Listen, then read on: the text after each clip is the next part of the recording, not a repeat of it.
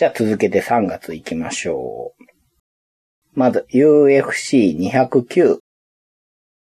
えー、まずですね、これ、ハビブ・ヌルマゴメドフ、イーグルがですね、出てくるはずだったんですけど、減量時に体調不良ですって訴えてですね、病院に運ばれて、ライト級暫定王座決定戦がお流れになりました。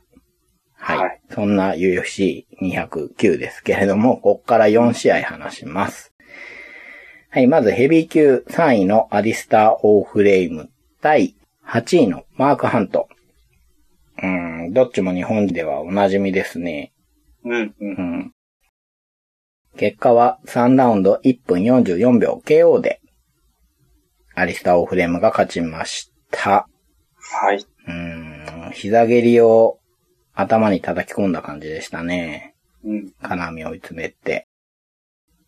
まあ、長距離の打撃で攻めて、組んだら膝蹴り入れて、危ないなと思ったら、あのね、背中を見せて走って逃げるムーブでね、うん、はい、試合組み立ててましたけど。はいはい。途中でね、ハントのエルボーが当たって、うん。あ、これで流れがハントに行くかなと思ったら、行かなかったですね。あの、はい、踏みとどまったというか、今までのアリスターのイメージだと行っちゃいそうじゃないですか、流れが。はいはい。うん。これで、まあ、アリスター復帰戦を飾ったということになります。はい。はい。次がですね、女子ストロー級。シンシア・カルビーヨ対アマンダ・クーパーですね。1ラウンド3分19秒リアネイキッドチョークで、えー、シンシア・カルビーロが勝ちました。で、この選手ですね、ここが初参戦なんですけれども、はい。多分23で準優勝してて、えー、UFC デビューです。現在29歳。はい、参戦無敗、はい。所属がですね、アルファメールですね。うん、うん。うん。で、アマンダ・クーパーが勢いのいいタックルを打ったんですけど、それを受け止めてですね、そのまま後ろにゴロンって回転して、まあ、タックルの勢いをね、殺さずに後方回転して、アナコンダチョークに取ったんですね。で、これで決めんのかなと思ったら、そっから、えー、足を伸ばしてってバックを取って、足を4の字フックして、リアネイキッドチョークで一本勝ちっていう結果なんですけども、はい。アナコンダ取れてるのに、うん。あの、ポジション取りに行くあたりが、ちょっと新人離れしてるなと思って。はいはい、はい。なんか固執しちゃいそうじゃないですか。このまま、なんとかこれでって思いそうなんですけど、打撃もね、結構伸び伸びとやってて、どっちかというと寝技の選手なんだろうなって感じなんですけれども、とにかくなんかね、物おじしないっていうか、悪く言うとふてぶてしい感じがあってですね。うん。生きのいいのがストロ級に出てきたなっていうことで、ちょっと話してみましたね。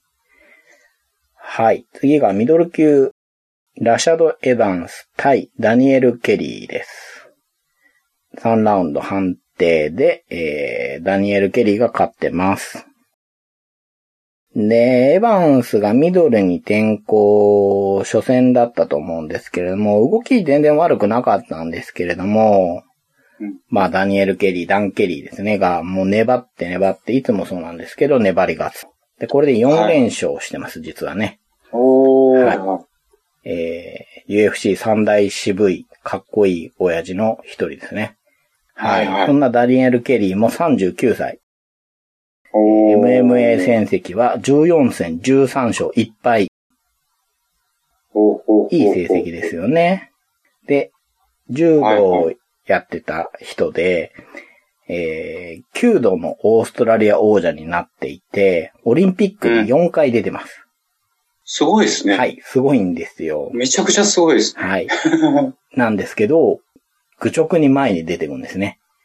はいはいはい、はい。お世辞にも綺麗な構えではないんですよ。はいはいはいはい。うん、なんですけど、被弾しても下がらずどんどん前に出ていって、もういつの間にか自分の流れにしてって感じで勝つので、もう渋かっこいい。めちゃくちゃかっこいいですうね。ん。かっこいいですよ。ダニエル・ケリーかっこいいね。ですうね。ん、14戦13勝1敗で、うん UFC のミドル級で4連勝ですからね。で、いや、なかなかですよね。ね。で、ラシャドだってね、はいはい元王者ですからね。大金星じゃないかなって。まあ本人もすごい喜びようだったので、うんはいうんうん今回もかっこよかったなと思って見てました。はい。はい。で、最後がウェルター級王者、タイロン・ウッドリー対1位、スティーブン・トンプソンですね。はい。これ UFC205 でも対戦していてですね、引き分けでした。はい。ので、まあ決着戦ということで、えーどうなったかというと、3ラウンド判定で王者タイロン・ウッドリーが、えー王座を防衛しました。はい。はい。まあ、前と一緒です。UFC205 と同じで、まあ、徹底的にバックステップで距離取って、お互いね、あんまり、まあ、手数があったかつとなくて、はい。距離取ってはいはい。探り合ってって感じで、まあ、残り30秒のところで、えーウッドリーの右が火を吹きまして、一発当たるとでかいんでね、ウッドリーは。で、ガーッと攻め込んだんですけど、まあ UFC200 でもこんなシーンありましたけど、KO はされなかったんですよね、トンプソン。なんとはいか辛くも逃げて、まあ、判定で負けてしまいました。まあ、印象に残ってるのはですね、はい。こんなの聞いたことないっていう大ブーイング。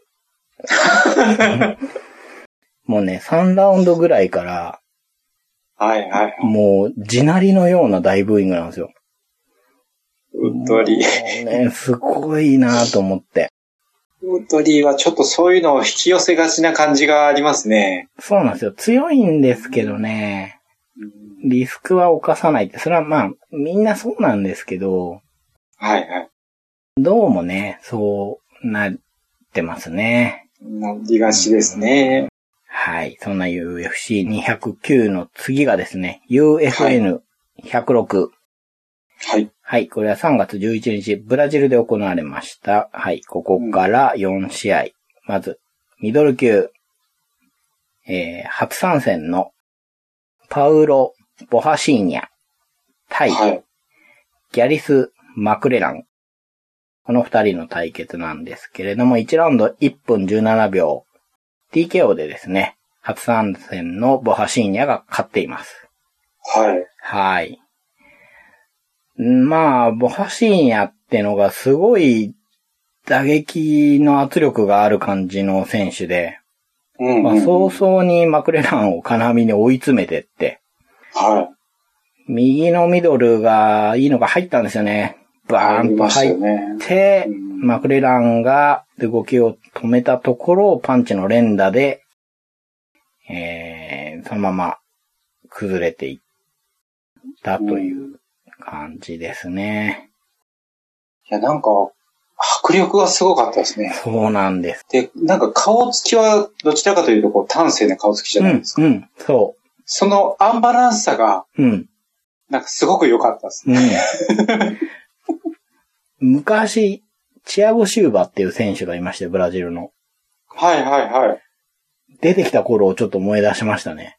うん。彼がまだ入れ墨なくて、あのーはなんか前科もない頃ですけど。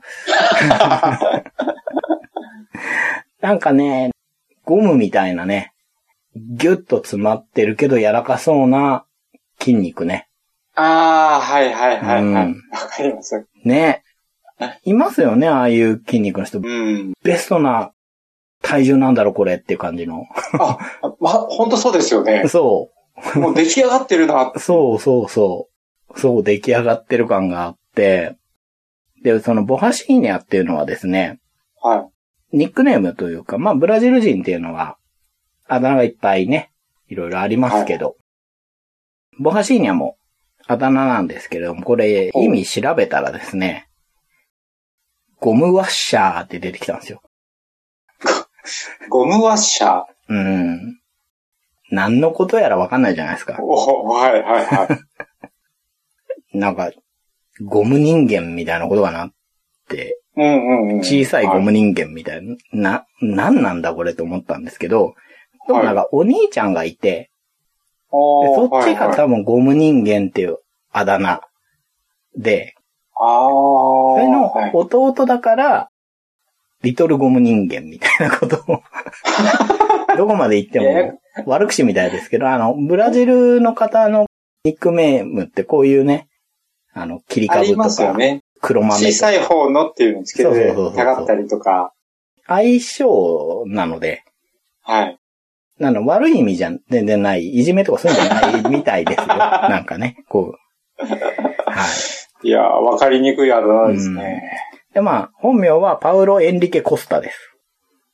で、えー現在、9戦無敗、うん。8KO、1一本勝ち。全部完全決着です。で、そのすべてが1ラウンド決着です。すごいですね。出てきましたね、この手が。今回も2ラウンドのこと考えてなさそうでした。はい。考えてなさそうでしたね。っていうか何にも考えてなさそうでした。ゴング鳴った瞬間に仕留めに行くみたいうな。ん。今後楽しみですよね。はい。現在26歳、ボハシーニャ。小さなゴム人間ね。どうなるやら。楽しみですね。はい。次がですね、ウェルター級。アレックス・オリベイラ対ティム・ミーンズ。はいさっきね、タイロン・ウッドリー対スティーブン・トンプソンが、えー再戦ですって言ったんですけど、これもそうです。うんはい。これ、2016年の年末の大会でですね、ミーンズのイリーガルショット、膝蹴りがね、入って、あいたたたっつってオリベイラがもうできねえって感じになって、えー無効試合になったんですけれども、そのリマッチだったんですけれども、結果としてはですね、2ラウンド2分38秒リアネイキッドチョークでアレックス・オリベイラが勝っております。はい。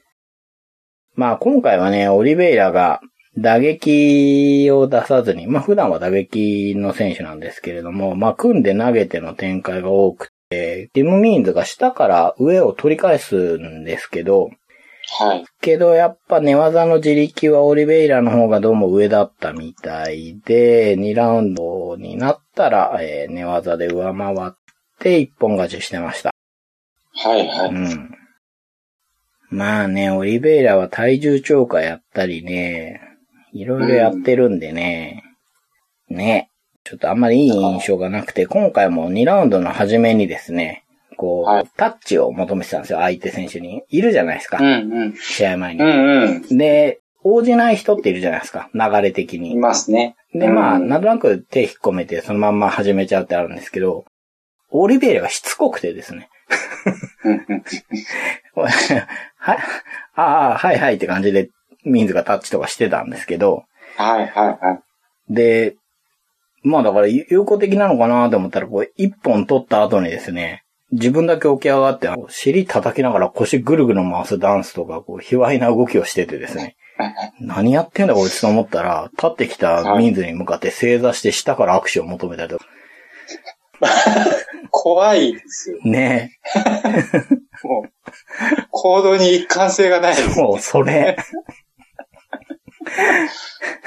怖いやつや。うん、一貫性がないんですけど、伝わってくるのは、はい。自分を好きだろうなっていう。はいはい。間違いないですね。はい。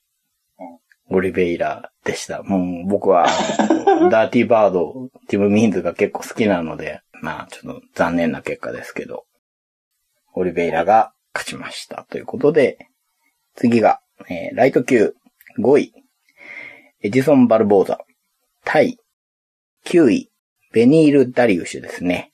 はいうんすごいいいマッチメイクだなと思って見てたんですけど、2ラウンド3分35秒。垂直飛び膝蹴りですね。KO。はい。某 FC ではこれを火山蹴りと呼ぶんですけど、そうですよね。もう火山蹴りが出たって思いました。僕も思いました。はい。まあね、あの、ダリュッシュがね、結構攻め込んでて、は返すバルボーザっていう流れだったと思うんですね。うん。僕はそういう印象で見てたんですけれども、2ラウンドの中盤に、えー、右ジャブから、あれ、タックルに行こうとしたら、前に出たダリウシュに、バルボーザの垂直飛び膝蹴りが炸裂ですよね。うん。で、これすごいのが、バルボーザ、食らってるんですよ。ジャブを。はいはい食らってんだけど出してんですよね。うんうんうんうんうん。で、マイクで、あの、まあ、1ラウンドはちょっと難しくてうまくいかなかったけど、2ラウンドで彼のガードが下がってきてたから、あの蹴りは狙ってたんだよっていうようなこと言ってましたね。うん。ね、狙ってた感ありましたよね。うん。なんか、当たった瞬間もなんかすごくうん冷静というか。彼はジャブの後に必ず前出てくるからそこを狙ったって言ってるんですけど、ああ、すごいなかなり落としましたもんね。うん。うん。もうレフェリーももう迷わず止めに行きましたもうんん、ね。あれは止めますね。うん。劇的 KO でしたね、これは。はい。で、この大会のメインがですね、ミドル級、8位、ビクトー・ベイフォート対、10位、ケルビン・ガステラムですね。はい。はい、ガステラム、すっかりミドル級の人になっちゃいましたけど、まあ本人まだウェルター級が主戦場だって言ってますけどね。はい、いつまで言うのかなって思ってますけど、体重を落としてから。うん、言いなさいよっていう感じですかね。はい。はい、これ結果はですね、1ラウンド3分52秒、TKO。まあ、ワン、ツーからのパウンドだったんですけれども、ガステラムが勝っておりますね。はい。うん、まあこれ、この後薬物検査でマリファナだったかな。陽性反応が出て、ノーコンテストになってるんですけどね、記録としては。うんはい。ただ間違いなく、ワン、ツーが当たって、パウンドを打ち込んで勝ってましたね、ガステラムがね。はい。うーん。すごく伸びますよね。はいはいはいはぐっと伸びますよね、ガステラムのパンチって。で、まあ、ウェルター級だから、まああの、身長としては高くないじゃないですか。い。ないですね。ウェルターで見ても別に高いわけじゃないでしょううん。し、うんうんそれがミドルにね、行ったら、より出てくるわけで、ベイフォードもミドルの中じゃ大きくない方だと思ってるんですけど、うんでもやっぱり、ガステラムがちょっとちっちゃいかなと思って見てたんですけども、伸びるワン、ツーに、ビクトが真後ろに下がってね、うん。時折やりますよね、真後ろに下がるの。うんうん。ですうね。ん。で、えー、鋭いワン、ツーの連打にまっすぐ下がったもんだから、逃げ切れずに、左のストレートかな。それでダウンですね。で、一回は立って仕切り直したんですけれども、まあ、同じようなシチュエーションでもう一回ダウンをして、二回目は腰から沈んだんで、さっとレフェリーが止めてしまいましたね。はい。でもあれはしょうがないですね。そうですね。ううん。ガクッと落ちたので。はい。で、ガステラムは、この後、アンデルソンシウバ戦、話が出たんですけど、まあさっき言ったみたいにあのーマリファナの陽性反応出たんで、流れちゃったんですよね。はいはい。うーん。体重の次はそこかいっていう感じで。いや、文句なく強いし、まだ20も半ばで若いんだけど、若いんですよね。そうなんですよ。若いし、見た目もなんか、な、なんか不思議と爽やかさがあるじゃないですか。はいはいはい。だけど結構も、問題も起こしてるというか、うん。なんか不思議な選手ですよね。うんう。ん。はい、そんなガステラムが、まあ、レジェンドのビクトーを倒しましたね。はい。はい。で、えー次が3月最後の試合になります。UFN107。全11試合。まず、バンタム級、ブラッド・ピケット対マルロン・ブラ。で、これなんで話すかっていうとですね、ブラッド・ピケット、はい試合をもって引退ことで、えーうんはい、公約通り引退。偉いですね、公約通りですね。はい。ですけれども、えー、3ラウンド3分50秒。TKO。左ハイキックからのパウンド鉄槌でしたね。で、はい。引退試合、ブラッド・ピケットは負けてしまいましたね。うん。うーん。ちょっと細かめに話すと、まあ1ラウンドは、要所要所で打撃を当てて、はい、まあ1回テイクダウンにも成功しているピケットで、うん、うん、2ラウンドもテイクダウンから上キープしてエルボー打ったりで、まあ、ピケットかなって感じで、まあ前半はね、うんうん、ピケットの流れで、これは優秀の美を飾るかなと思って見てたら、最終ラウンドに、ベラがジャブ、ミドル、ローキックで、こう寄せ付けなくなってきて。はいはいはい。そこでハイキックがね、当たって、まあ、軌道がミドルみたいだったから、なぁなんて思って見てたんですけど、はい、その後の鉄槌で TKO 勝ちということで、まあこれね、ピケット、地元ですからね。うん。うん。まあ負けた時の会場の静まり具合ってすごかったですね。そうなんですよ。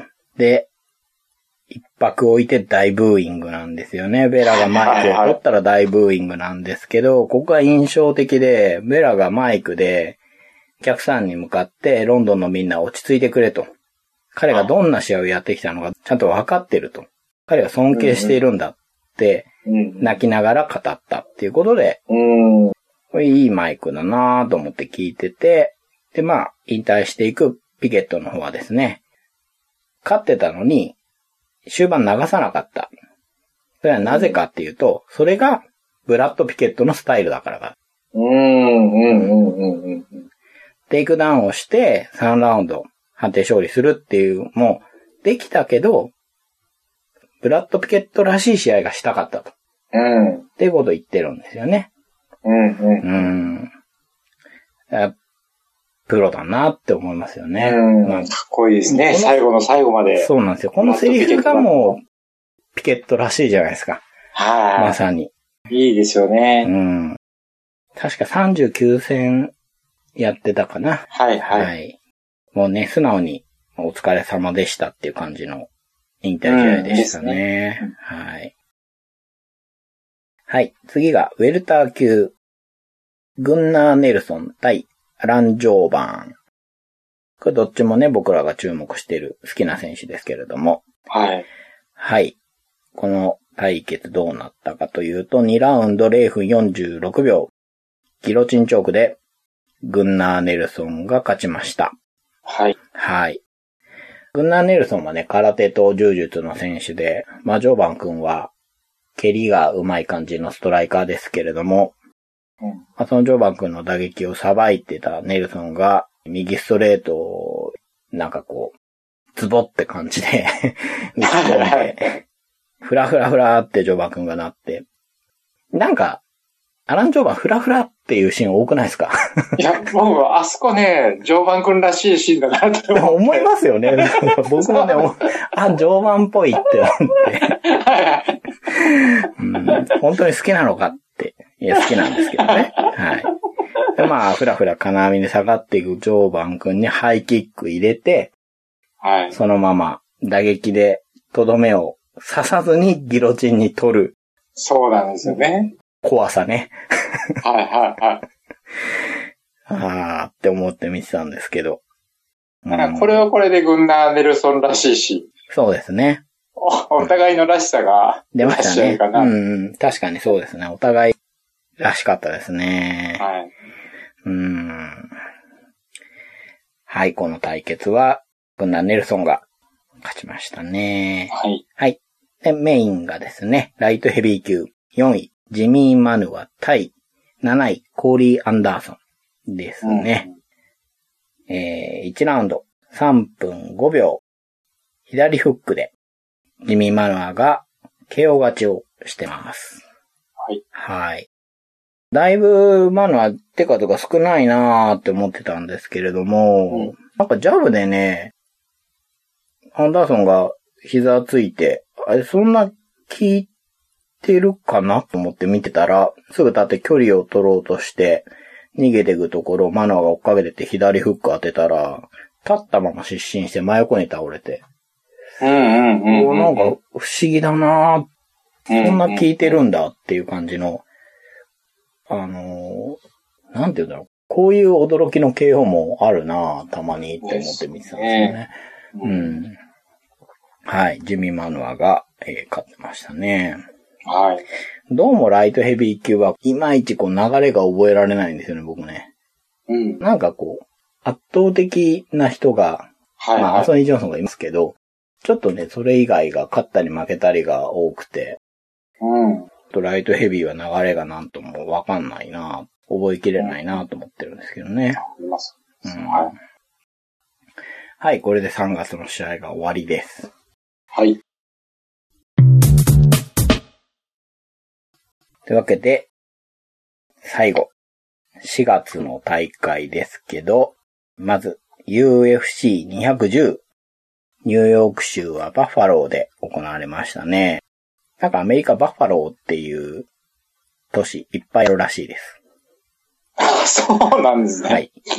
その中でも一番大きいバッファローって書いてありました。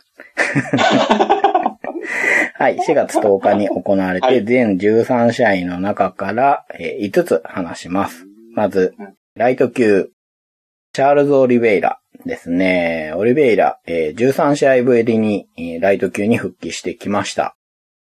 はい。相手がですね、ウィル・ブルックス。この結果は1ラウンド2分30秒、リアネイキッドチョークでオリベイラが勝ってます。これ、オリベイラの強さがすごい出てて、金右アに追い込んで、そのまま背中に乗って、えー、ブルックスが立ったままタップっていうね、感じだったんですけど、うん、オリベイラやっぱ柔術強えなーって思いましたね。うん、うんで、ブルックスの方は、これで2連敗ですけどね、あのー、1回前も違うね、オリエイラが体重超過で勝って、体重守れなかったくせに勝った後は、あのー、ブルックスの前で踊ったりとかしててね。はい。感じ悪かったですね。感じ悪かったですね。同じオリベイラでも、こっちはあの、汚い方のオリベイラですけど。どっちかというと、あの、チャーリーズ・オリベイラの方は、普段メガネもかけててインテリな感じがするので、綺麗なオリベイラって思ってるんですけど。はい。もう、ブルックス、オリベイラに弱いジンクスですね。そうです。はい、オリベイラに2連敗。うん。でした。次はウェルター級。チアゴ・アウベス対パトリック・コーテ。はい。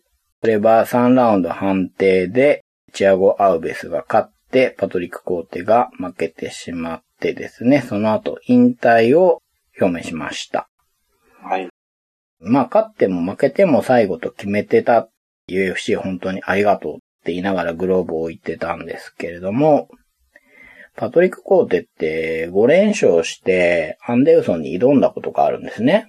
はいはい。で、その頃のアンデウソンはもう本当に神がかってて、うん、3ラウンドくらいまで行ってなかったんですよ、確か。うんうん、で、コーテが初めて3ラウンド持ったぞ、みたいな感じで、ラウンド初めにはしゃいでたら、膝がなんか抜けてですね、あの、自己的に負けたんですよ。な、なんか、ん？これどう思えばいいんだ、この試合と思って たのはパトリック・コーテの試合だったと思うんですけど、まあ、そこから3連敗してリリースされまして、で、他の団体って4連勝して、1年ぐらいでさっと戻ってきてですね。はい、はい。戻ってきたぞと思って、まあ10戦して7勝なんで、まあ十分な成績ですけど、うん、まあ今回最後っていうことで。でね、パトリック・コーテって首の後ろに入れ墨入れてるんですけど、えー、月辺に生きるっていう感じなんですよ。おで、これ読めないんですね、僕。はいはい。こうって他に入れ墨全然入れてないんで、はいはい。非常に目立つんですね、その漢字が。うん、読めない漢字が。なんて読むんだろうってずっと思ってて、まあ、今回ちょっと調べたらですね。はいはい。勝つって漢字あるじゃないですか。おはいはい。あれの簡単字っていうものなんですって。要は短縮文字みたいな。へー。はい。これ、勝利の勝なんですね。おー、そんな字があるんですね。そうなんです。まあ、日本の字では多分ないんですけれども。はいはいはい。はい、簡単字っていうのがあってですね。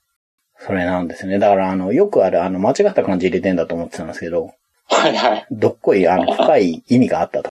はい最後に分かりましたということで。こうでもね、渋くて、うん。野生味があるというか、あの、がっしりしたコンデットっていうイメージが。ああ、はいはい。なんかちょっと似てませんかわかり雰囲気が？ますね。似てます、似てます。うんはいはい。うんって思っヒゲの感じとかです。はい。うん。残念ながらなかなか勝って引退っていうのは難しいですね。はい。次が女子ストロー級。シンシア・カルビーロ対パール・ゴンザレス。はい。シンシア・カルビーロ。1ヶ月で出てきましたね。うん。この前の試合が UFC209 なので、すぐナンバーシリーズで出てきました。はいはい。はい、期待されてるってことだと思うんですけれども、3ラウンド3分45秒、リアネイキッドチョークで、カルビーロが勝ってます。うん。はい。うん、これ試合前がね、ちょっと軽い騒ぎがありまして、はい。何かというと、ゴンザレスの方が包協手術をしてるってことで、これ試合、それしてると出れませんよみたいなのがあるとかないとかで、試合に流れるんじゃないかみたいなのがあって、まあ結局試合はしてるわけで、ゴンザレスとしてはいいとばっちりなんですけど。しかも負けてしまってという感じなんですけれども、うーん。まあ、カルビーロはこれで2試合連続リアネイキッドチョークで勝ってることになりますね。はいはいはい。うんで、2ラウンドの後半ぐらいから寝技の展開になって、まあ、ゴンザレスが、えー、カルビーロの足取って、テイクダウンに行ったんですけど、金網蹴ってですね、そこからゴンザレスの後ろについたんですけど、ゴンザレスもすごく動くんですけど、カルビーロがうんうん。絶対後ろから離れないんですよ。はいはい。とにかく、なんて言うんだろう。後ろにずっとついていく力が強くて、うんうんうんうん。動きがある、すごくいい試合でしたね。これ面白かったです、かなり。あの、がぜ注目株になってきたと思いましたね、これで。うんうんう。ん。はい。次が、えー、ミドル級2位、クリス・ワイドマン対4位、ゲガール・ムサシですね。はい。これもいい対決ですよね。いいカードですようね。ん。うん。はい。これ結果はですね、3ラウンド1分13秒 TKO、膝蹴りで、えー、武蔵が勝ちました。勝はいっ。てるんですけど、これもちょっとごたごたがあって、うんうん。あの膝蹴りは、イリーガルショット、要は反則なんじゃないか。いや、違うんじゃないかみたいなので、揉めたんですよね。う。うんん。でもまあ結果的には、まあ TKO っていうことになって勝ってるんですけど、武蔵がワイドマンとしては全然納得がいかないぞっていう感じでね。うん。この辺は分かりづらいですよね。膝蹴り3点というか、まあ膝蹴りが、あの、はい。この、これはイリーガルショットだ、いや違うっていうのが、見てる方もわかんないし、ちょっとやってる方もわかってないっていうか、うんうんううん。ん。で、あの、武蔵がガブって蹴ってるわけだから、はい。それはね、手が離れたりついたりするだろうっていうね、うんうんうん。感じで。そうですようね。ーあの辺はコントロールしようがないな。ん。ですよね。うん。流れ的には2ラウンドぐらいから、あの、ワイドマンの組を武蔵が切って、タックル切って、武蔵の流れに行ってるなとは、個人的には思いましたけどね。うん。ちょっとうんタックルとかダメージで勢いがなくなってきちゃってて、は武蔵がさっと切って打撃を入れてみたいな流れになってからのこれなんで、い。うんまあ、武蔵の勝ちでもいいっちゃいいんだけど、まあ、すっきりしないなぁ、みたいな。そうですよね。うんいいカードだっただけにちょっと残念な結果でしたね、これね。はい。で、メインがですね、ライトヘビー級。さっきよくわかんないなって言ってたライトヘビー級。はい。王者、ダニエル・コーミエ対1位、アンソニー・ジョンソン。はい。はい、これはよくわかりますね。これはもう楽しみにしてましたから。はい。はい。結果は2ラウンド3分37秒リアネイキッドチョークで、えー、コーミエが防衛しました。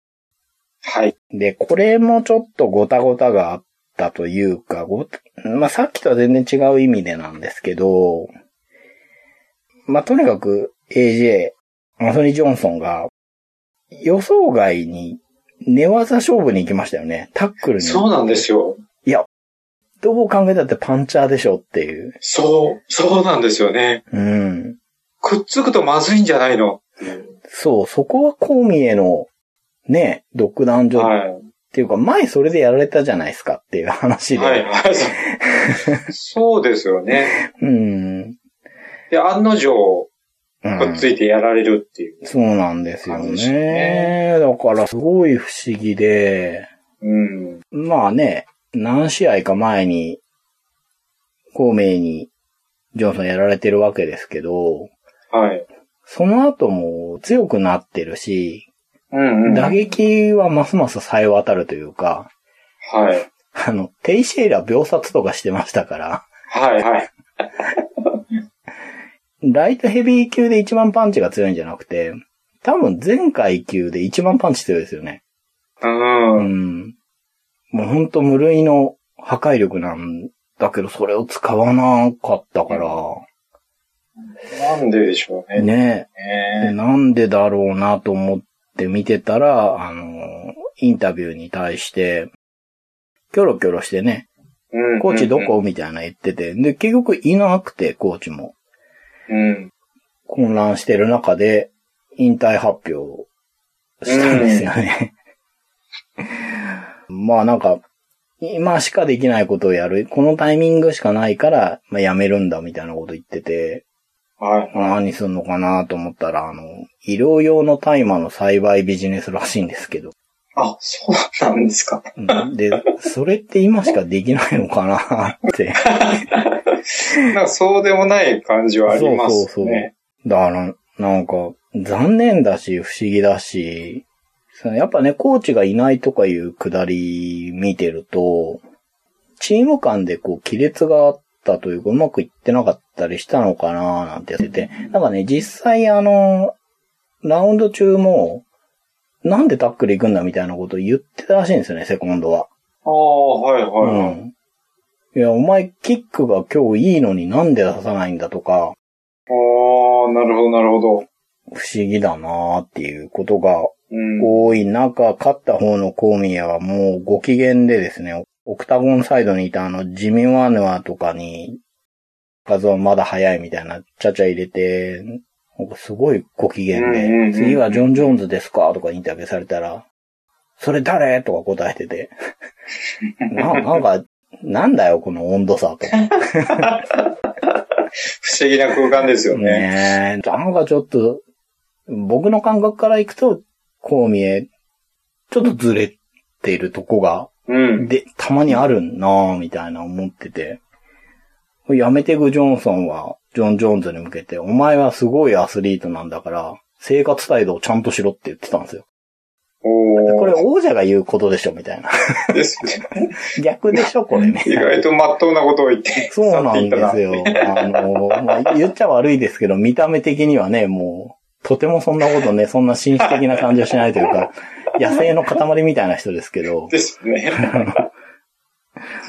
いやー、でもまだ引退するタイミングじゃない感じはしますよね。ないです、もう、もったいない。もったいないです、もう。もったいないですよね。まあなんか、頭部への打撃が、後々後遺症として出るようなスポーツだから、いつまでもやるようなことじゃないみたいなことも言ってますし、はいはいはい、逆に、その次始めるビジネスがイメージと違うものだったら MMA に復帰することだって十分あるよみたいなこと言ってて、うん、だからそこら辺もまだ定まってない。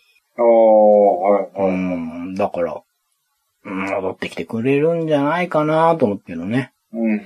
うん。なんせライトヘビー級ちょっと、選手が今足りない感じはあるじゃないですか。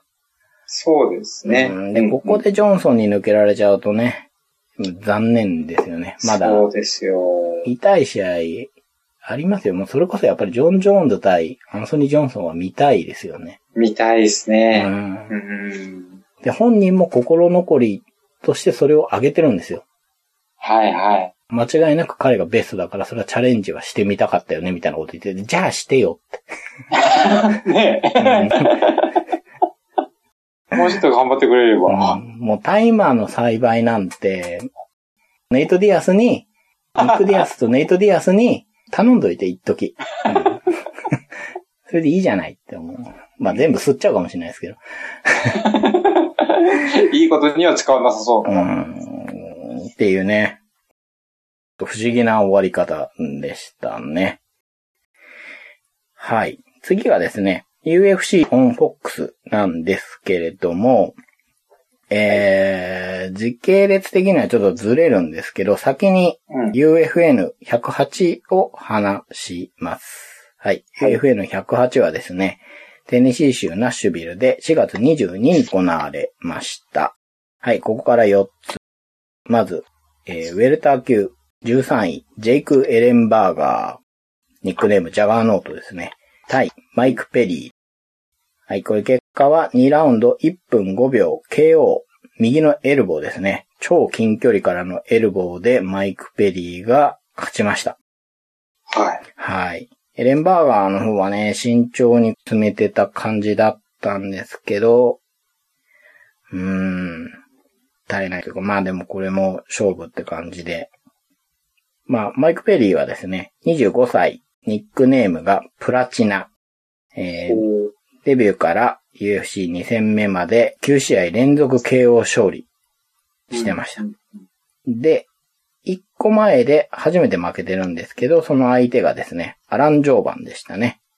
うん。はい、これ判定だったんですけど、初黒星つけられてました。というわけで、えー、まあ、また KO 記録を増やして、マイク・ペリーが勝ちましたね。はい。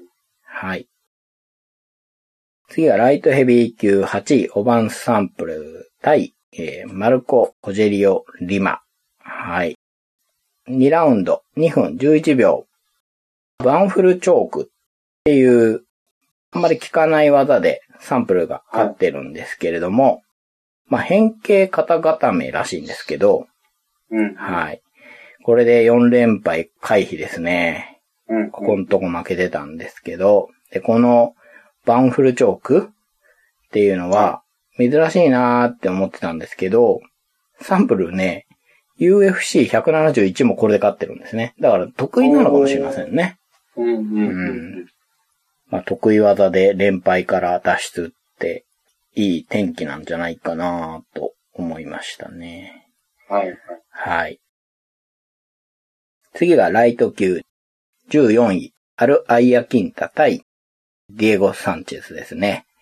ナイトメア・サンチェス。今はドリーム・サンチェスかもしれないですけど。うんはい。1ラウンド1分38秒。